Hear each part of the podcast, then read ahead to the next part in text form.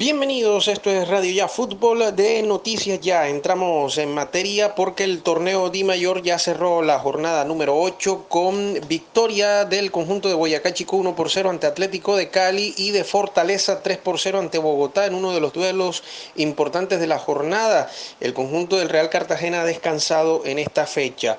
Fortaleza es líder 17 puntos, Bogotá ahora pasó al segundo lugar con 16, Boyacá Chico que ganó ayer también llegó a 15 puntos. Leones es cuarto con 14, quinto Unión Magdalena 14, sexto Cortulúa con 13, séptimo Atlético de Cali con 11, octavo Llaneros con 11, noveno Real Cartagena de los equipos de la costa con 8 puntos, décimo el Barranquilla con 8 puntos y el Valle de Par Fútbol Club con 3 unidades. El único de los equipos costeños que está metido en los 8 en este momento es el conjunto de Unión Magdalena en el quinto lugar con 14 puntos. Y Real Cartagena que no vio acción este fin de semana y hasta el complemento de esta fecha. Hoy tenemos también Copa Di Mayor, partidos de vuelta de cuartos de final, el compromiso en Medellín a las 5.30 de la tarde entre Nacional e Independiente Santa Fe. Nacional va a ser rival del Junior el día sábado a las 6 y 5 de la tarde. Hoy seguramente va a utilizar un equipo eh, con mayoría de jugadores titulares para voltear un 2 por 1 en contra que en este momento está aplicando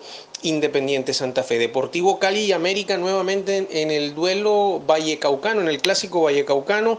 La serie está 2 por 2. Seguramente los dos equipos con equipos eh, titulares eh, para el partido de hoy, valga la reiteración de términos. Eso en cuanto a la jornada que se va a llevar a cabo en estos dos partidos del día de hoy en los cuartos de final vuelta de la Copa Di Mayor. Tenemos Liga de Campeones de la CONCACAF, también hay semifinales, partidos de vuelta. Filadelfia de los Estados Unidos ante América de México, está ganando la Serie América de México 2 por 0. También juegan hoy en territorio norteamericano. Y hay que decir que la selección Colombia femenina trabajó el día de ayer con 22 jugadoras en el complejo deportivo de la Federación Colombiana de Fútbol en Bogotá.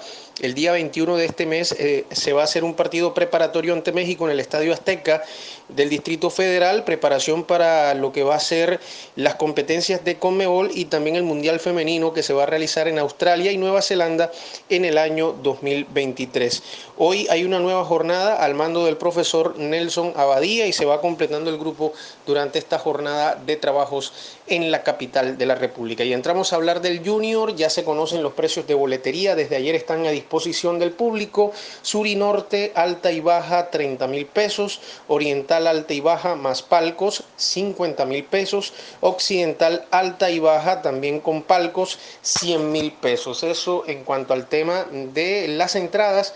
Para acompañar a Junior en este partido importante del día sábado a las 6 y 5 de la tarde ante el conjunto de Atlético Nacional. Y en esta semana larga seguramente el técnico Arturo Reyes va a trabajar eh, buscando posibilidades de mejoras en la nómina y ya también conociendo en una primera instancia que tendría pensado hacer por lo menos tres variantes del grupo que vino jugando en Palmira, en Liga y después los dos partidos ante el Deportivo Pereira, tanto como por Copa como por Liga. Y también detallar que el entrenamiento de hoy en la mañana se va a realizar justamente en el Estadio Metropolitano para aprovechar eh, el escenario y eh, por supuesto ir cuadrando todo porque en horas de la tarde está lloviendo mucho y también hay que eh, tratar de buscar el acomodo para tener el equipo a disposición para este compromiso. Tendrá que mejorar muchas cosas el Junior de Barranquilla y hoy también seguramente la el vistazo al rival, al Atlético Nacional,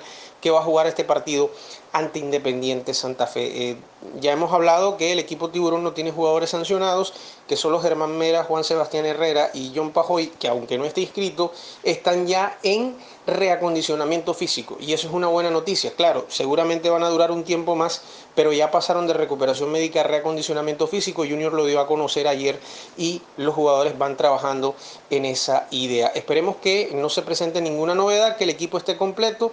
Vamos a ver qué sucede. Se ha hablado de casos de indisciplina de algunos jugadores, el caso de Walmer Pacheco y de Fabián Ángel.